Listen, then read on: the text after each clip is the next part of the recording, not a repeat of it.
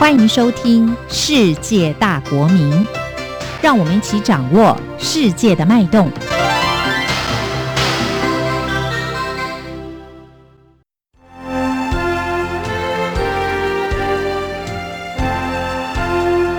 透视两岸，欢迎收听《透视两岸》节目，我是节目主持人范世平。我们这个节目会针对最近以来两岸关系所发生的一些重大事件进行分析和讨论，且希望提供您最新的资讯啊。那我们看到呢，这个德国之声呢是德国非常重要的一个媒体啊，就类似像说美国之音呢，或者是日本的 NHK 啦，它是很关键的一个媒体呢。它在九月六号啊，针对这个国民党的党主席朱立伦先生进行了专访啊。那我们看到这个专访过程当中呢，朱一伦先生呢，不但是跟这个德国之声的资深的这个记者呢针锋相对啊，而且很多问题他也不愿意做正面的回答哈，或者说他的回答呢，只是不断的这个重复哈，呃，最后甚至是这个暴气走人啊，说时间到了他就拂袖而去啊。那这样的一个做法，到底啊，对于未来的这个啊国民党的这个跟对岸的关系，或跟美国的关系？会有什么影响呢？我想这是值得我们大家来讨论的哈。那呃，我想今天非常高兴邀请到我们的这个资深媒体人连巨文连先生来到我们现场。呃，巨文兄你好，主持人好，各位听众好。好，我想就是说，呃，这次这个德国之声，我想您在媒体界工作很久了，它应该是一个非常重要的一个国际媒体啊。那这上面也派了一个呃国际部的一个这个主任啊，特别从北京飞到台湾。啊，然后来进行这个对于这个苏列的主席啊啊进行访问哈。其实这里面啊当然有很多议题啊，值得我们讨论啊。就是说，这个记者一开始就问哈，就是说为什么在中共哈这个对台湾军演的时候，我们知道就是因为这个佩洛西这个美国的这个呃国务卿啊佩洛西啊女士呢，她是在啊这个呃八月三号访问台湾嘛，所以中共她在八月四号到八月十一号。他在台湾的周边啊进行了军演啊，就在这个时候呢，事实上就是说这个对台湾是很敏感的哈。那就在这个时候呢，这个国民党的这个副主席夏立言先生呢，他却啊申请啊这个前往啊这个中国大陆去访问啊。那这件事情当然我们之前节目也讨论过哈，因为中共军演之时呢，夏立言却申请赴中国大陆访问，然后呢，呃一落地呢，应该说在这个桃园机场。办相关的这个出国申请的时候呢，中共又发布了这个白皮书啊，就同一白皮书，所以这个时间点呢，事实上是啊，很多人问题是极不妥当了哈。所以说德国之声也问，就是说这个为什么要在这个时候呢派遣这个呃国民党的副主席夏立言到中国大陆去访问哈，他的成效何在哈？甚至说这是不是一个错误哈？那朱立人是说呢，他说呃，因为在中国大陆的台湾人有一百万人。两岸的经贸非常紧密啊，所以说国民党呢要关注他们哈，然后呢他一直强调就是在中国大陆有一百万人的这个状态哈，那所以他来做这个解释了哈。当然我们知道说，因为正值中共对台军演嘛，所以说这个访问当然也引发了台湾内部很多人的批评啊，就是说为什么在中共对台军演之时，你却要申请啊前往中国大陆访问啊？那等于说台湾这个兵凶战危之际啊，啊，国民党呢却是要派人前往啊，这件事情就是说，很多人说好了，就算这一百万人在大陆的一百万人是支持国民党，可是可能就得罪了两千两百万人啊，那这个东西可能是得不偿失了哈。那呃，所以说我想请一下下俊文，你觉得这次夏立言访问中国大陆这个时间点，是否是一个相当值得争议的地方呢？是，我想就是说，他这个应该就是说，因为他毕竟这一次就是说夏立言这个国民党这个副主席，他这一次去见了很多人啊，那这个看来应该是就是说大概不是一两天就可以去安排的，就是说他这个应该是之前就已经确实应该是已经安排很久了，那只是说他最后选择了这个出发，就是说确实是在这个军演的时候。甚至不要说这个在社会的舆论嘛，就连国民党里面都有很多这个不同的意见了。那那当然了，就说国民党党部的意见是说，就是因为两岸很紧张，所以要去沟通。那但是我们也看到，就是说夏立言他去了之后，其实就说大陆对于这个台湾的一些农产品的禁运啊，还有一些经贸的制裁啊，其实并没有因此而消除了。那所以这样子的话，大家就会觉得说，就是说，那你这个去的目的。到底是什么？那看来就是一个好像，然后加上说，你看那个这个大陆的一些新闻稿，它是用中台办，它不是用国台办，意思就是说这个是一个政党对政党的一个民间的交流啊。那你这种情况底下，就是说它就很难产生什么一个重大的效益了。那如果是如此的话呢，就是说这样，那就如同主持人讲，那你可以比如说稍晚一点去嘛，你等到这个。军演大概已经结束了，那甚至因为，然后加上说，他这个整个白皮书的发布，一定都是在美国众议院议长佩洛西要来台湾的时候，他就已经拟定了这些日程嘛。那你可以等到这一连串的事情，就是说都结束之后，那你再去嘛。那这样子的话，其实也不会晚太久了。那再就是说，也可以再回应刚才那个范教授讲的，就是说有关国民党主席。朱立伦他在接受这个德国之声的一些专访引发的一些讨论啊，那我们也知道，就是说其实德国之声他这个访谈的风格就是很咄咄逼人的，那这个也很正常的，就是说你记者你一定是就是说甚至给你事先的提纲，那最后可能都不到提纲来问，直接突袭式发问，那这个这种东西。我想这个在西方媒体界，这个都是很正常的事情啊。那像我们看之前那个德国之声在访问周习伟的时候，那个也是双方都来来去去嘛。只是说那一次那个周习伟他也展现的很强硬，然后回应的很快啊。那我个人是觉得说，其实就目前呢，就是说如果有国外媒体要来访问国民党，他会问什么问题？其实应该说。根本就不用他提什么提纲，就是说，像我们，比如说我们今天在节目，我们大概随便去空想，也大概可以知道说他会针对什么样的的问题来问嘛，包括九二共识的退场跟进场的问题，包括现在的两岸关系，哎，那你怎么又派夏立言去大陆？就是说种种的这一些比较有尖锐的，就是说其实都是想得到。那我是觉得说，就是说这个朱立伦身边的一些幕僚是不是，到底他们是不是有？事先有准备这些内容，就是说，如果说这些问题都是你事先都可以去知道的，就是你明明就知道说他一定会挑硬的来问，那其实这些硬的问题其实都可以事先掌握的。那你其实可以拟一些，就是说，甚至那个蓝营里面也有很多还不错的学者嘛，那你也可以请他们拟一些，就是说大概也比较符合这个台湾的民意，那北京大概听到了也不会太生气的一些回答。怎么样拟一些比较妥善的？那甚至也可以很强硬的去回击这个德国之声的记者。但是我们看，就是说那个朱一伦主席他在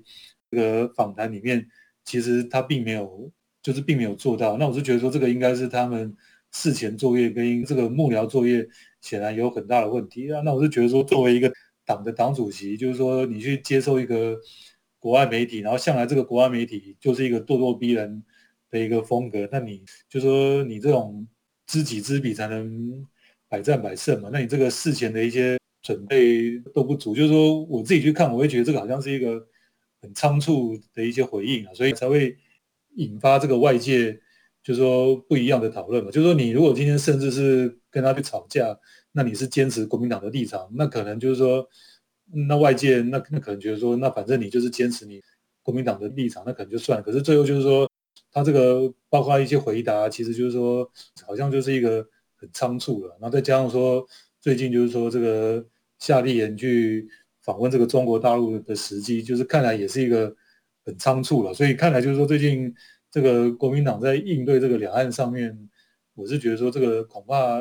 是不是面临到了一些瓶颈，就是说这个恐怕他们党内可能可能还需要就是说进一步怎么样去盘整，怎么样去应对这个整个。国际跟两岸的一个新局势。好，的确啊，我想刚才金远兄提到，就是说，作为一个台湾第一大这个在野党的主席，他应该也会啊了解这个德国之声做一个国际媒体啊，他的这个呃他的态度了哈。当然我们知道就是说，当然是很尖锐啊，或者是说有挑衅的一些提问，但是呢啊，这个这一轮他似乎是里面没有呢进行一个啊完全非常周延的一个完全这个周延的一个回应啊，让外界觉得是有点呃气急败坏哈。那呃所以说。在这个访问当中，有很多东西是值得我们讨论的啦。因为我想，呃，朱立伦先生他是目前是呃国民党的党主席啊，是台湾最大的这个在野党党主席，他的一言一行呢，当然我们都要这个放大来讨论了哈。和或许是很多人会认为说这样是不是有点呃这个呃这个这个这个鸡蛋里挑骨头啦？但是我想，我们基于媒体的立场，我们还是要一一来做讨论了哈。那当然。德国之声呢，这个记者呢是有问朱元先生，就是说，呃，你认为台湾和中国大陆的这个紧张关系呢，是不是政府的错吗？哈，那朱元回答说，应该说这个是政府应该要做的工作，就是要调节两岸关系的和谐。但是他说，你看到呢，执政党的民进党呢，没有任何的管道，啊，什么也都不做，哈。然后呢，呃，他说呢，在中国官方面前呢，我们有严正的抗议，啊，传达台湾人民。反对啊，中共对台湾采取军事行动的声音啊，他说呢，我们国民党呢是有帮助啊，在中国大陆的台湾人解决问题。那这个说法看起来就是说，刚才呃军委兄也提到，就是说，在这个啊中共对台军演啊兵凶战危之际，你派遣了这个啊国民党的副主席啊夏立言前往中国大陆啊，但是呢，有解决什么问题吗？但是。啊，朱立伦也回答了，他说：“我们有啊，我们有向中共表达我们的抗议啊，啊，我们反对这个中共对台湾的这个军事行动，我们是有表达我们的抗议啊。但是，呃，有没有证据哈？这个就变成说是一个很麻烦问题。是你说你有抗议，可是我们台湾人民没有看到有相关的佐证啊，哈，例如说你有录音，或你有录影，或者是你是向哪位中共的领导人表达抗议，你什么证据啊？”这个看起来是拿不出来哈，然后这个朱立伦有说我们有帮在这个中国大陆的台湾人解决问题，那是哪一个人呢？要到底是谁呢？解决了什么问题呢？看起来也是没有答案呐。哈，就变成说，呃，就是说朱立伦的回应呢，也让外界也觉得，呃，感觉就是没有针对这一次夏立言先生访问中国大陆呢，有比较具体的说法哈。那朱立伦还表达就是说呢，他说民进党政府呢，他说我们的执政党呢，他们的政策就是跟对岸是不接触、不沟通、不对话啊，啊，说这个完全是把台湾置于危险的境地啊。那但是我们要看到就是说，这个接触啊，这个沟通对话当然是很重要，但是这个责任到底是在台湾还是在对岸啊？那这个呃，或者说中共是不是针对两岸的沟通对话或接触呢，已经设立了政治的前提哈？那正如我刚刚所说，就是八月五号，这个夏立言先生到陆委会去申请去中国访问，但是当天呢，呃，中共对台湾发射了十一枚的这个东风导弹啊，然后夏立言在呃这个八月十号出访的时候呢，中国大陆啊发布了这个台湾问题。与新时代中国统一事业白皮书啊，那也就是说，这样的一个接触、沟通跟对话呢，似乎是被对方啊啊穿小鞋哈。所以说，呃，我我不需要这个请教叫军委先生说，接触、沟通、对话，我想像没有人会反对了哈。就是说，呃，台湾，我想不管是什么人，我想即便是民进党也不反对啊，但是。看起来这次呃，这个夏立言前往中国的这个会谈呢，中共似乎是有刻意性的。我不晓得您您您怎么认为？就是说，他八月五号去向陆会申请，就当天中共发射了十一枚导弹。那夏立言当过这个，我们知道他当过陆委会的主委啊，当过国防部的副部长啊，他难道没有 sense 吗？就是说这一天是这么敏感的时机，而国际都在看台湾啊，八月五号有发射了十一枚导弹，那。为什么要在这一天申请呢？然后他八月十号出访，哎，中共就发布了这个呃台湾问题与新时代中国统一十一的白皮书，这是巧合吗？还是中共刻意在这个时间点呃发布的白皮书呢？是，我是个人是觉得说这是，就是说在这个时间点申请应该是不妥了。就是说，如果说他真的是要去，就说去替这个一些在大陆的台湾民众去沟通一些相关的权益，那你可以等到这个他这个军演结束，两岸相对比较和缓的时候，他再去嘛。因为毕竟是新华社在八月二号，他就是宣布说这个八月四号开始要实施这个军事演习嘛。那自然就是说，国民党已经知道这个讯息了。那有没有必要在这个军演然后发射这个常规导弹的当头去申请到大陆？那我是觉得说，这个确实是可以再三去推敲了。那至于说这个大陆公布这个两岸关系的白皮书，那我我倒是觉得这个跟跟国民党这个访问无关的，倒是跟佩洛西议长访台是有关的。就是说，他这个白皮书看来，如果按照原定的时程呢，它比较像是。应该是在明年的三月，就是中国的全国两会开完之后，那国台办会公布这个有关白皮书的一些内容。那现在因为就是说这个佩洛西访台之后，他觉得打破现状，所以大陆也要打破现状，所以他本来就是说大家都觉得说这个中共二十大前应该有一个两岸相对一个比较喘息期啊。那现在就是说。北京他认定了，就是北京认定，觉得说美国让佩洛西议长来台湾，已经打破这个喘息期嘛，所以就是说原本他在明年这个三月，他要陆续可能单方面开始要对台湾有一些强势的作为，他现在就是直接在二十大还没开之前，他就把这些菜就陆续给端出了。那我是觉得说，这其实反而透露了一个事情啊，就是说其实现在北京的对台任何作为。他不会因为任何的政党，或是因为任何台湾的政治事件而有所跟动。比如说，他现在已经不会去考虑到说，哎，台湾十一月二十六号要九合一的选举啊，或者说考虑到民进党的选情，考虑到国民党的选情。我是觉得这些这些东西现在完全已经不在北京，他要实施对台作为的时候，就是有列入，当然还是会考虑，但是绝对不是一个很重要因素的考量。那所以在这种情况。底下就是说，我们也可以反推，就是说，所以如果你国民党去的话，其实很难起到什么样的作用啊。唯一啊，除非是说，就说朱立伦作为一个党主席，他可能先私下先跟习近平那边的办公室是不是有一些联络？那至少就是说，比如说习近平如果答应说，哎，如果是你亲自来，那可能有一些原本他对一些农产品的禁运，那可能可以松绑或者怎么样，就就是说。你你好歹可以取得一些很实质的成果，那你国民党再出手嘛？那这样子也才能符合，就就是说，只有国民党上台，也才可以去缓和两岸的关系嘛。那但是我们可以知道说，照目前整个，就是说这已经不是两岸之间单方面可以决定的，它本身是镶嵌在这个中美的关系，甚至整个世界对中国的看法都已经改变的一个整个世界的大格局。它现在已经。很难，就是说会发生说，比如说国民党的主席访台，那北京这边又试出一个什么对台湾很重要的一个利多，就是像联湖会的时候，因为因为从目前来看的话，这个大概也不是习近平他对台政策的一个主轴，他现在可能就是一个已经完全是操之在我，北京要怎么做就怎么做，那现在反而是说我们台湾要怎么样去应对的问题了，所以我我是觉得说，就是说他这个。本身就是说，如果从整个更大的格局来看，这个国民党的副主席夏立言去访美，其实他整个已经透露了，就是说这个北京在对台已经就是说，他已经形成了一个基本的一个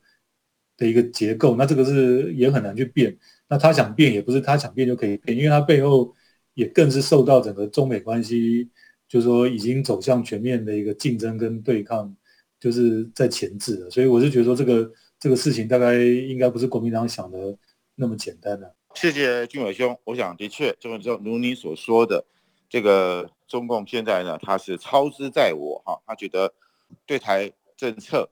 这个也不用去兼顾是否是啊国民党或是民进党谁执政，而是呢我现在有底气啊有实力啊，我来这个呃操作一切啊那。至于台湾内部的反应如何，呃，不是他这个想象的范围之内啊，他也不在乎啊，他也啊不在意啊，而是说呢，这个操之在我哈，我可以主控一切啊。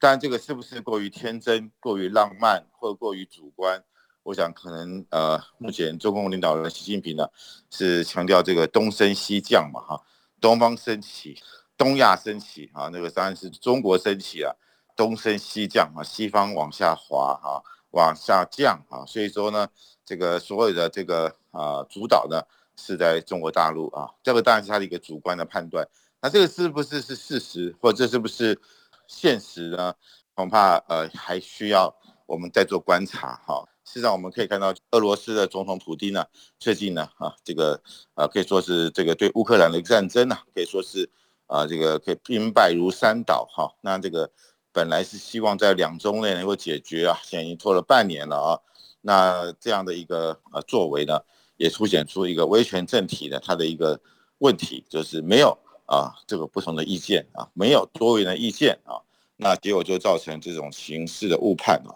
那在这一次这个朱一伦先生呢，针对这个德国之声的访问呢，这个呃其中也有提到这个乌克兰的问题了哈，就是说这个德国之声就问说，你真的相信以乌克兰相比啊，这个有更多的对话？可以阻止战争吗？哈，因为朱一伦一直强调两岸要对话啊，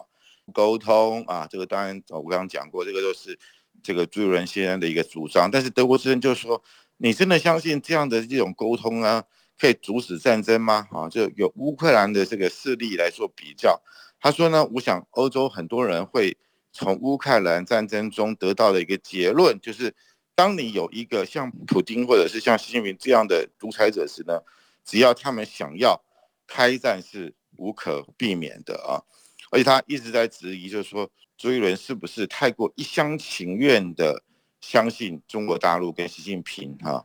但是呢，这个提问呢，朱一伦只是一再的这个强调，就是说呢，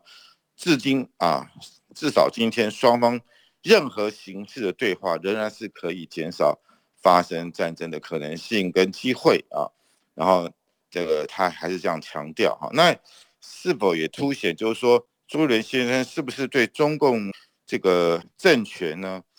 是呃太过于天真呢？哈，那另外就是说朱一伦还说，他说国民党的立场很清楚了，就是说我们要维持现状啊。他说不幸的是呢，呃，民进党政府呢，他说他不认为呢，这个民进党是维持现状。那维持现状是不是被破坏？到底是谁说了算呢？哈，就是说呃，蔡英文从这个。二零一六年上台之后，他是否改变了台海现状啊？那这个当然各有各的看法了。但是至少美国是不认为哈，美国不认为蔡英文政府破坏现状，反而是指责中国大陆破坏了现状啊。然后呢，德国之声问朱立伦说呢，但是习近平并不希望维持现状啊，他非常的明确的表示要统一啊，哦，这是谁说是中共是破坏了现状了？那朱立伦回答是说呢？啊，不要只是听这个中共或他们的任何领导人说了什么，而是呃要去想我们做了什么啊。所以说，呃，我想请问巨远兄，就朱立伦这些说法哈，是不是有一点太过于呃一厢情愿了？或者说，呃，他坚持跟对岸对话哈，但是我们不反对对话，但是如果对话是呃一种不是对等的对话。就如您刚刚讲的，就是说中共实际上也不太在乎国民党，啊会不会重新执政，或者是今年年底的这个呃县长选举的情况之下，那这样的对话到底它的意义何在呢？中共它是让这个呃拿台湾的这些农产品啊来开刀啦，来限制进口啦，那这个东西看起来国民党也没有拿到什么具体的实惠啊。例如说您刚才也讲的，如果要说啊夏立言去中国大陆访问，啊中共就开放了。台湾的凤梨世家啊，这个出口到中国大陆也没有啊，就是说这样的一个做法，反而就是看起来就是跟乌克兰的状态，就是呃，我看德国之声也就是访问，就是说你怎么会相信说，呃，俄罗斯在跟对乌克兰开战前也有很多沟通啊，甚至我们看到像这个法国的这个呃总统也多次跟普京见面啊，但是事实上。感觉是缘木求鱼吧，就是说他这个这种对话，如果对方根本就是一意孤行的情况之下，这个对话有意义吗？麻烦您回应一下，谢谢。是，我想这个确实现在就是说这种对话其实意义已经已经不是太大了，而且我们可以我们可以去回回顾到就是说在那个二零一六年，就是蔡英文总统他刚上台的时候，我们也知道说他的就职演说就是说他就是承认这个一九九二年有会谈也达成了一些谅解，只是说他不想去解释说这个谅解到底是什么，但是他已经有讲说。按照中华民国宪法跟两岸关系条例去处理两岸关系，那这个其实就已经讲得很清楚了嘛。那我个人也是觉得说，他作为一个民进党的一个党员，他已经把就是说民进党可以讲到就是说这个最满的范围已经都讲。那但是呢，你北京当时还是很冷淡的回应嘛，说这个是未完成的答卷，就是说以一种上对下的。那你这个大概就是说，然后加上说后来中美的对抗。就是让这个契机就没有，那么但但是至少就是说，他可以从这个去证明说，就是说，确实这个蔡英文总统上台的时候，他确实一直想要去积极的，就是说去寻求这个两岸的对话可以去持续嘛。那像后来也有一些学者写一些书，其实都把这一段就是说部分的一些就是说当时的一些过程，就是就是有点到为止了，因为毕竟有一些可能涉及到一些比较机密的部分，所以从这方面。来看的话，其实就是说，到底是谁的责任比较大？其实这个就已经就是说，就是很清楚了。就是说，他就是已经试出这么多的橄榄枝，那但是北京就是说，他就是坚持一定要照他那一套，那才能做。但是我们也可以知道，就是说，所谓真正的你得到什么东西，应该是说你得到了这个东西就不能再改变。比如说，你买了一栋房子。那这个房子按照宪法就是它有财产权的保障，那但是就是说今天你会发现说跟大陆交往就是没有这种东西，就是他给你的他随时都可以去收回来。那如果是这样子的话，那这种东西可以称作就是说你获得什么样的实益，或是你获得什么样的利益嘛？我想这个可能要打一个问号。就是说，如果说他今天他承诺给你的，你无论是任何一党上台。都无法去改变的，那我们可以说，哎，你当时这个马政府的一些政策，你确实是对。可是如果说你今天就是他随时可以把这个东西给拿回去，那那这种东西到底算不算是一种，就是说你有获得到什么？我想这个可能是就是你要打一个问号了。那这个也可以提供，就是说未来这个两岸之间的交往，比如说你看那个中国跟美国现在在讨论，尤其是美国的政界，他们就觉得说好像被中国这个骗了。好几十年，利用这个中美的交好，其实中国都是在壮大自己。那我是觉得说，很多方面其实可以值得这个再三来推敲了。好，非常谢谢俊伟兄刚才的分析啊！我想啊，我们今天的这个时间呢也到了哈。那我想朱一伦先生作为国民党的最大在党主席啊，那他应该在接受德国之声这样的一个啊国际媒体访问啊，他应该要。更加的慎重，而且不要气急败坏啊！那否则的话呢，引发这个影响可能是很巨大的，不是只有台湾而已啊。好，那我们今天的节目到这边告一段落，感谢您的收听，我们下一次同一时间再会。